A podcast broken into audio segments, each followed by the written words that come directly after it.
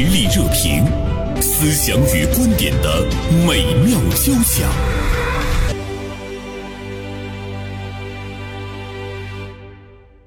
今天呢，我们来说一说位于河南许昌的胖东来。胖东来呢，被誉为超世界的海底捞。呃，目前呢，胖东来又冲上了热搜，原因呢，就是他的创始人于东来在最近的一次论坛上说到这样的一段话。他说：“员工想请假，不允许不批假，要引导员工活得真实，不让员工为了请假去找理由，去编理由。”在我们今天九六六狼性文化常被提倡的职场里，有老板说出这样的话。让人感觉真的是很温暖，而且呢，你也觉得太稀有了，所以呢，引起了人们的好奇。今天，大连晚报名笔视线的执笔人王军辉就此呢写了一篇评论性的文章，题目是“我们愿意为诚挚的美好的东西买单”。军辉，中午好。呃，原生姐，中午好。哎，我觉得你这个题目非常有意思哈，为什么没有直接就于东来说的那段话给他作为一个题目，反而你说“诚挚的美好的东西买单”？嗯，我觉得可能就是胖东来超市的，就是这个创始人说的这个话，我觉得好像是一个点，然后就是引发了就是对平常的消费的，呃，无论是精神产品还是说一种物质产品，物质产品的一种思考吧。于东来他这样对待他的员工，本身也是一件美好的事情。对。是这样的，嗯嗯，就是我当时看到就是热搜上的这个话题，包括其他这个媒体的报道的时候，我就觉得哇，反其道而行之啊。其实不单单是这句话，去搜了一下，呃，他的好多的这个理念，呃，比如说他呃鼓励员工休假，然后鼓励员工休假的时候一定要去远行，没钱咋办？但是我觉得这个肯定他的员工肯定有钱，哎，对。还有呢，还说过什么？呃，还说过，他说他做企业就是要提倡自由和爱，嗯，对人的尊重，这个也是就是我在看他，呃，比如说对员工、对顾客的一些细节的时候，我我最深最深的感受就是对人的尊重，对生命的尊重，对个体的尊重。嗯，其实有的时候我是觉得可能，呃，在时代大局面前，个体。好多人就觉得它是微沉重，我记得好像蒋勋还是谁写过一本书，呃，叫微沉重。但是实际上，我们每个个体对自身来说，它就是百分之百，嗯，然后就是有去无返的这个人生来说，它也只有一次。所以我觉得他无比无比的尊重。但是我觉得胖东来的这个老总于东来，他一定看到了他自己，同时我觉得他也是有己推人。其实他对员工这么美好，员工才会把这样的美好传递给顾客。所以呢，这个胖东来超市它能够成为超世界的海底捞。哎，你像在我们大连，我们好像没有胖东来超市哈，但它也没有特别肆意的、任意的去扩张。对，它为了保有它原有的那种经营的那种特色，所以我们会看到一个老板在经营企业的时候，他。如果不是把不断的去挣钱作为一个目标，而他是要保有他对员工、对顾客的那种呃尊重啊、照顾啊，包括呢，他要保有他本来服务的那种品质的时候，我们就会看到他在扩张中的那份理性。我觉得这个特别难得哈。好像是在一个文章里边提到了，他是说，呃，我为什么只在许昌这个地方，或者在许昌就是周边的小县城？对他。不扩扩到这个郑州，也不扩到别的省。他说：“那如果我去郑州了，呃，然后我的员工，比如说郑州的房子那么贵，我的员工都买不了房子呀。”哦，天哪，真的是一个好老板。海底捞给我们的最深刻的印象是它的服务。嗯，对。那么这家超市它的服务做到了极品，可能跟你走进的任何一家超市它都有所不同。所以我们会看到，呃。老板身体力行，对员工有足够的尊重之外的话呢，他对顾客也有足够的那样的一种尊重，就是他一定会想到你需要什么。所以他的超市在大家看来是不是感觉就是非常的舒服？我看到一个视频博主去探访这个胖东来的时候，他首先就是门口的就是放宠物的那些小格子，嗯，然后他还特意说了一句：“这些小格子都是在阴面，啊，不是被太阳就是照到的。”嗯。其实你说到，呃，胖东来的这样的一个经营理念哈，我一下子就想到了，呃，我曾经看过的一本书，嗯，叫《鸟屋经营哲学》。呃，就是日本的那个书店的那个是吧？对，嗯目前呢，在我们上海和杭州也有了这样的一个书店，它的那个创始人叫增田中昭。嗯，他其实呢，就是在他的那个经营的过程中，他对员工就表达出了足够的一种尊重。他说。真正的想让员工去执行公司的一些想法的时候，其实不是命令。他说，我们大多数的管理者呢，都是对员工是那种命令，或者是呢，我给你设定一个 KPI，就是你必须要去完成。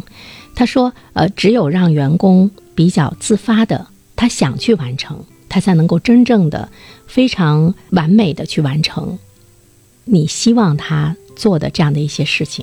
好的企业，嗯。就像幸福的家庭一样，它都有很多相通之处。嗯，它完全满足了无论是员工还是顾客，你做人的那种基本的一种尊严。我觉得这个是一个特别简单的道理，但是我们很多的管理者哈，似乎大家把员工的尊严已经抛到九霄云外去了。要不然怎么说这个九九六呀，嗯 这个狼性文化呀？头两天是不是哪个国家还在提倡什么九九六的时候，我恨意丛生。为啥？这是对呃人的时间的一种压榨，或者说对人的一种自由啊，好多东西的一种剥夺。嗯嗯，他把人可能当成一种工具，然后当成一个过程。所以我觉得一个人就是他，他对待别人态度，尤其是对芸芸众生的态度，嗯他不会有太大的那样的一种不同。如果说你对你的员工有十足的不尊重，其实你对你的顾客也有十足的不尊重。尽管表面上啊怎么样服务到位，你也不会有足够的一种尊重，因为你不会把跟你平等的，或者是呢比你稍微低一些的这样的一些人群，你放到一个真正的在内心去尊重的这样的一个位置上。我们看到很多的企业，其实，嗯，他在鼓励员工的时候，他是采用的一种方式，就是叫彼得原理，人们就会看到一种无望。就是我觉得可能设立一个目标，或者说一个特别具体的一个数字也可以。嗯但是比如说在这个过程里边，你是不是让这个人被看见、被尊重，或者说这个东西是他喜欢做的，他有自发的一个驱动力？我觉得那是不一样的。嗯，是、嗯很多的企业，它在呃经营的过程中，其实它往往它会忽略掉一种那个关系，它会忽略掉他和员工的关系，他和顾客的关系，以及员工跟顾客之间的那种关系。嗯所以我我在稿子里边我提到了一个就是，呃，情感的一种呃关系的流动，嗯情感的就是这种流动。嗯其实我觉得这个东西还是挺重要的。呃，有的时候呢，我们如果就是把那个企业和顾客也好，跟员工也好，或者是跟他的呃上下游的合作方也好，包括股东也好，就是看作一种利益的关系的话，那你也要知道你究竟要给他们带来什么。比如说，你跟员工的那种利益关系，那就是工资，你要给他发工资，对吧？那么你跟顾客的那种利益的关系，那就是你的那个产品的价对格。但是这个关系你怎么样真正的做到位？比如说，你跟员工之间的关系，那就是工资的这样的一个利益的关系，嗯嗯。但有的时候我们会看到克扣也好，或者是说，嗯，提供的工资并不能够满足员工的那种基本的对生活的那样的一种需求也好。你从管理者的角度上来讲，你跟员工的这个关系，最基本的那种利益关系，你并没有处理好。我看好像是南方人物周刊，呃，之前有一篇报道，然后他就讲到了这个胖东来，它是一个三三三分配制，嗯，就是它的利润，他说百分之三十每年，呃，百分之三十用于社会捐献，百分之三十用于下一年垫付成本，百分之三十用于各级别的员工的分配。那这个比例还是挺合理的哈。关键是我们看到了一种社会的一种贡献。然后我就在想，可能呃，一个企业家或者说一个社会责任感特别特别强的人，嗯呃，他可能真的想明白了，比如说这个财富在他的这个手里边，他怎么去发挥他真正的一个价值。这个胖东来的老总于东来，他就说：“他说我要做一个伟大的人。”好多年前他就说了这么一句话。那他全没诠释什么样的一个老板是伟大的人？他没有具体的一个诠释，但是我觉得从零星的那些话里边，他就是说，你看我，我有我的财富，我这个财富是为了带来这个美好和享受，嗯。我同样也要让我的员工也有这样的一个良性的一个循环，然后我也要让他们享受生活，这是一个。然后另外一个就是你你所有的这些利润的这个点从顾客这边来，你对顾客又是怎么去看的？嗯，就是那种非常细微周到。实际上，我是觉得就是生而为人，我们怎么把它放在一个我们同样是人的一个角度上去看这个东西？其实我们这里就看到的就是一个社会价值哈。嗯，刚才我们说到的是一个对经济利益、经济的关系。嗯其实最终你要成为一个伟大的人，让大家都敬仰或者是都喜欢、都很尊重的。嗯，呃，其实你是要创造它有着广泛的那个社会价值。对无论是对于顾客，无论是对于你的员工是来说，就是你的这个社会价值的呃这个创造，它具有社会意义的顾客价值，具有社会意义的员工价值，嗯，具有社会意义的经营的价值。而且它会形成一个特别良性的一个流动的一个状态，嗯你就觉得哎挺好的。嗯嗯，我们是真的就是为了那个美好这个目标，我们是去努力。哎，你说美好，呃，比如说这个胖东来超市，它是它的服务是非常的美好，嗯，它应该是属于那种呃物美价廉。哎，还真不是，好像是永辉也在他们那个地方开了一个超市，价钱要比他们便宜百分之二十，但是也连续好几年亏损。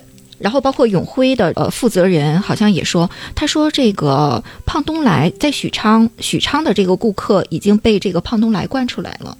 他说他们的那种享受和消费都快变成了一线城市的一种享受和消费。我看那个就是视频博主去探班的时候，嗯比如说他卖衣服的这个区间里边，然后他会写上这个我的进货价是多少，我现在的售卖价是多少，我的这个挣的这个利润是多少，他都会在上面写上。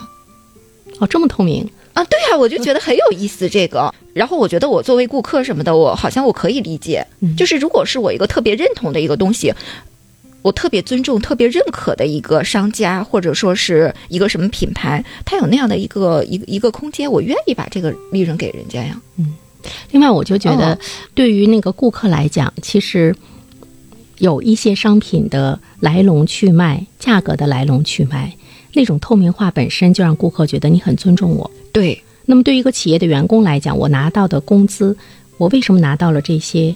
你整个的评判的标准是什么？包括你的奖金给我增加了或者是减少了，那种透明度，就是明明白白的告知。嗯，对于员工来讲的话，他也觉得他是被尊重的。我觉得这个被尊重的背后的话呢，其实本来就是我们无论是作为员工还是作为顾客来讲，我本身的一种权利。嗯但我觉得这种权利往往就被强势的一方就给忽略掉了，似乎是理所应当。那么对于员工本身或者是顾客来讲，他也是觉得商家不告诉我们这些也是理所应当。所以说，你看，在别的超市看来，他认为许昌的这些顾客，呃，被胖东来惯坏了。你说是惯坏了呢，还是从顾客的角度上来讲，他们应有的一个权利，在长时期的这种买卖的过程中，其实被抹杀了、被忽视了。只不过胖东来很简单的把它给捡了回来。那么你说我们的顾客难道不应该就是被宠着惯着嘛？你是要让我消费的，嗯难道你还是要高高在上吗？你刚才说“惯”那个字的时候，我就在想，哎，我们我们只有在家里才会被惯啊，嗯只有父母才会惯我们，或者是我有一个呃非常爱我的这个伴侣，他会很宠爱我，他会很惯我。惯是一个一个什么感觉？你有时候会想说，这个社会会不会很很惯着你？单位会不会很惯着你？或者是你去一个地方买东西，他会不会很惯着你？我觉得这是一个十足的奢望，想都不敢想。对呀、要不然怎么说什么什么大学生就业了之后要惨遭社会的毒打呢？对，我是觉得就是比如说他可能价格的这样的一个呃。知情，或者说于东来会说，你看我我有多少套房，我大概的财富是多少，我要跟呃大概告诉员工。嗯，其实这种知情，会有一种我们是在一起的感觉。嗯，你看我们是在一起的，我告诉了你，我分享出去了，我们好像是一个利益的一个共同体。嗯嗯，会有这样的一个感觉。对，所以我觉得这个信任感特别的重要。嗯我那天看梁漱溟的另外一本书，啊，他讲什么呢？他就讲他说中国的文化，我觉得分析的特别对。嗯他说中国的文化呢，我们缺乏那种集体主义和集团主义的熏陶，就是大家很难是抱成一团。所以呢，中国的文化呢，就对于中国每一个人来讲，你在一个集体中，要么你说了算，要么别人听你的，要不然的话就是你听别人的。所以说，我们就会看到，在很多的场合，比如说管理者说这件事情就这么定了，下面即便是有人觉得不合适，会觉得哎，你这样你是侵犯了我们的利益。但是呢，你看中国有一句古语叫“枪打出头鸟”，所以大家谁都不会吭。比如我们经常会说，哎，大家会抱怨，会去消耗自己。为什么那么多人会抱怨？就是因为他没有出口。如果说当他觉得他的利益被受到侵犯的时候，那么大家为了共同的利益是可以共同来提出来对这个问题的质疑，并且去讨论。这个呢，才是一个比较正常的一个集团的文化。嗯，集团的文化其实它是要为大多数的民众来服务的。嗯，但是我们的文化呢，因为我们是从农业社会走过来的。就是我们的那个家族的文化，宗组织，嗯，宗组织，它也是延续到了我们的那个单位中，嗯，我们对父母，我们就是呃唯命是从，我们很少去跟他去争论。那么你会把这种文化也会带到单位中来？我觉得可能我们都是其中的一份子，嗯，就是说，要么你说了算，要不然的话你就听从。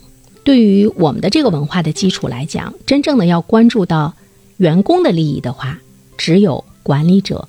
他俯下身去，他去关注，而作为员工来讲，包括作为顾客来讲，我们用脚投票的前提是我们还有更多的选择。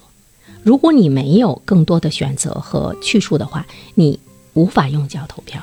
对，所以我觉得这个管理者他能不能更好的去体恤、去尊重，这个好重要。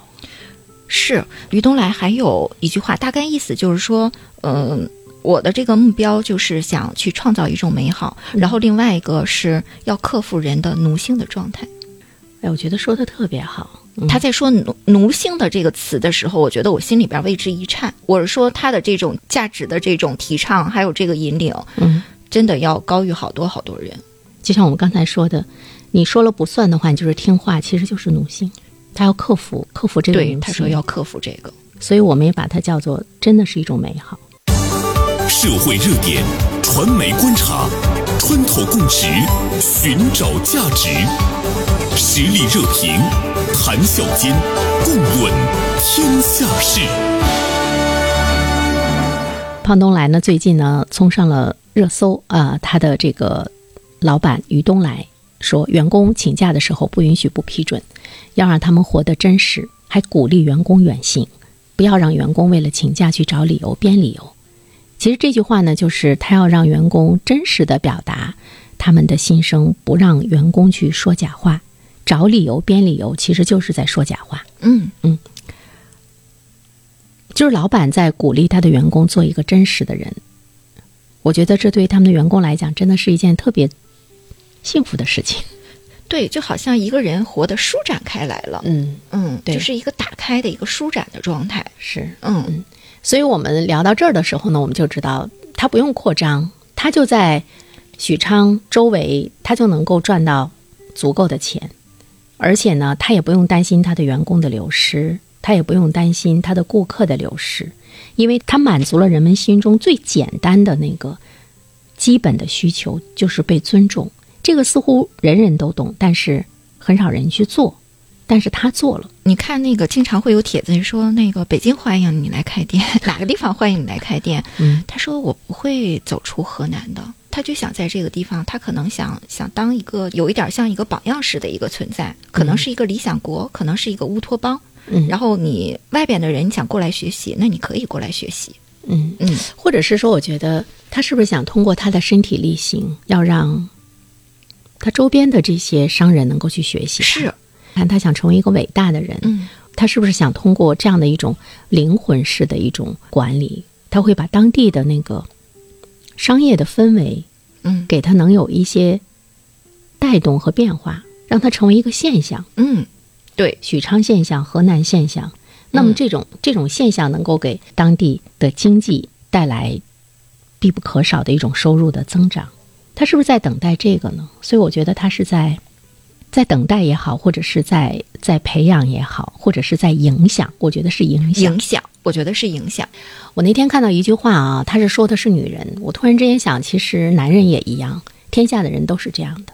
他说，呃，三等的女人呢，生活在情绪中，嗯，我们就说三等的人吧，嗯包括男人和女人。所谓的情绪，就是你永远，呃，被外面的世界所影响。二等的人呢，他生活在修行中，嗯。就是我们会说，哎，我那个修身养性吧，嗯。我就听从我内心的声音，我要过得简单真实哈。一等的人生活在觉醒中，哦，我觉得于东来他就是就是在觉醒中，就是我有了那么多的这个躬身自省，我有那么多反思，我可能还有成功的经验，嗯。然后我想去总结，我想去分享，嗯，我想去带动，或者说把这个美好给它扩散开来。是，嗯，我觉得他做了一家在中国比较独一无二的一个企业，难以复制，难以复制，是吧？很难。一家企业的它的那个风格，它的美德，它的本质，就跟这个企业的领导人似乎是紧密相关的啊。我们常常说，一个单位的领导就是这个单位的价值观。是他们有权利嘛？嗯他有权利去、去制定一些东西。关键是你这个企业能不能很长久的话，那就看员工是不是很齐心协力啊。是，对，嗯。哦，我刚才还跟军辉在分享放片花的时候，我说，我说我看那个呃鸟屋的那个经营哲学那本书，嗯。他的创始人他就说，嗯，他一直说要调动员工的积极性、自发性，嗯，他对那个失败有一种宽容的态度，他怕员工没有尝试、没有想法，只要他的失败并没不会造成他这个企业的破产，他允许员工去尝试各种各样的新的那个想法。他说要对失败有包容，嗯。嗯，而且呢，他的那个员工都是呢企业的主人，就是他的那个书店从设计开始，这些员工们都会亲自的去参与，他们有实践嘛，他们会觉得这个地方应该设计成什么什么样子会更好一些，呃，而且它有很多的规章制度，有一些就是员工提出来的。所以员工会觉得他跟这个企业已经很紧密的联系在一起了，那里面有他的东西，有他的灵魂。一看到说，哎，你看这块是我提的建议，对吧？对对，啊，哎，这个规章制度曾经有我的贡献。我觉得就是这种链接很紧密的，让员工和企业的命运联系在了一起。我觉得这个好厉害啊！是，就是那种呃参与感非常非常重要。嗯嗯，就是他参与了，他觉得好像这个东西，我我是其中的一份子。嗯，就会你说参与感是不是就让你有了归属感？对，当你参与了一个东西的时候，这个东西好像就像你说的，哎，有一部分是他的，嗯我觉得他就有有一种附着力，嗯嗯，或者说吸引力在这儿。嗯嗯嗯。或者我们经常会说，就是你你就发生了那个链接，对，对，你就有了量子纠缠。这个好说，说的有点扯。嗯。还是想跟君辉最后探讨哈，就是你嗯。看，我们说我们愿意为美好的东西买单。是。嗯，如果一家企业它的服务特别美好，嗯。它的产品特别美好，它的管理特别美好的话，我觉得我们都愿意去买单。买单并不是说我一定要花钱去购买，如果我把它更拓展一些的话，就是我把我的一生都交代给了你的这个企业，其实我也是在买单，是吧？嗯或者是说我付出了我更多的情感、我的精力、我的时间，那我也在买单。那个美好，除了它美之外，其实更重要的是我们是被好吸引。比如说，它有好的品质、好的品德、好的品行、好的服务、好的发展的一种未来。你愿意去追随。无论是就是从顾客的角度上来说，我愿意去追随这个超市，还是说员工我愿意去追随这个企业，它就是有一种情感的绑定和那种追随。嗯而一旦我觉得好像那种后的情感的绑定了之后什么的，你就会觉得好像哦，当然我觉得追随里边有很大的就是认可，这个追随可能真的就是几十年，嗯，嗯，甚至可能更长久。那其实这个里面它就是文化。对，我觉得胖东来他也创造了顾客文化，创造了员工文化，嗯创造了他企业的那个文化。文化到底是什么？我那天看到那个对文化的一个解释，嗯我一下就把它给记住了，因为我认可，所以我追随。他说文化是什么呢？嗯文化就是我们我们赖以生存的东西，或者是我们生存所需要的东西，是文化。文化呢是由三部分来组成，一部分呢是经济。你比如说我们的消费，嗯因为我们会说消费文化。嗯，然后第二个呢是什么呢？他说是政治。嗯，其实政治呢里面有很多有制度、嗯有法律，有规则。哦，那我们真的要赖以生存，在这个社会上能够安全的生存的话，你是不是得需要这些保障？第三个方面，他说的是精神，你要很好的去生存的话，你要有那种精神的支撑。所以他说，经济、政治、精神，其实呢就是文化的三部分的这个内容。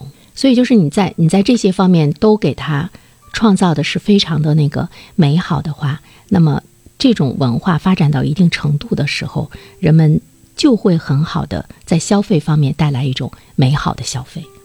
就是美好的消费，一定是你文化发展到一个鼎盛时期的时候，才会带来人们对消费的那种很好的那个追求。是，就是经济的、政治的，还有精神的，嗯综合在一起的。可能我我们以前可能总捡的那个文化，可能是有一点狭隘。我觉得在今天的经济的低迷期，可能包括我们在内，我们也在想说，出路是在哪里，或者是说未来是在哪里。有的时候我们可能看不清，人就会非常的慌乱哈。嗯，但你看，在今天，胖东来依然在挣钱。不得不去承认，社会发展到今天的时候，无论是人们是去买便宜的东西，还是人们选择那种简单的生活，但他都不会放弃对美好的那个追求。就是我们不可能再回到最初的简简单单，差不多就行。其实我们已经有了更多的品质的需求的时候，无论是文化产品也好，无论是我们的消费品也好，无论是我们的管理制度也好，无论是我们的经营理念也好，嗯。你都要美好，才能够引起人们的关注和追随。我觉得，尤其可能是当下，你就是觉得好像各方面你都觉得好像有一点复杂和不确定的时候，嗯，我们可能尤其需要有那样一个一个存在，然后让你看到希望，看到一种光亮。对你说的光亮特别好，我觉得就像你航行的时候有光，嗯，就像有一句话说，说理想呢，就像遥远的星空中璀璨的。星光就是你遥不可及、触摸不到哈，嗯，但是我们还是要有理想，因为就像我们在大海中航行，就是你要循着星光前行，那可能也是我们所需要的一种生活的支撑。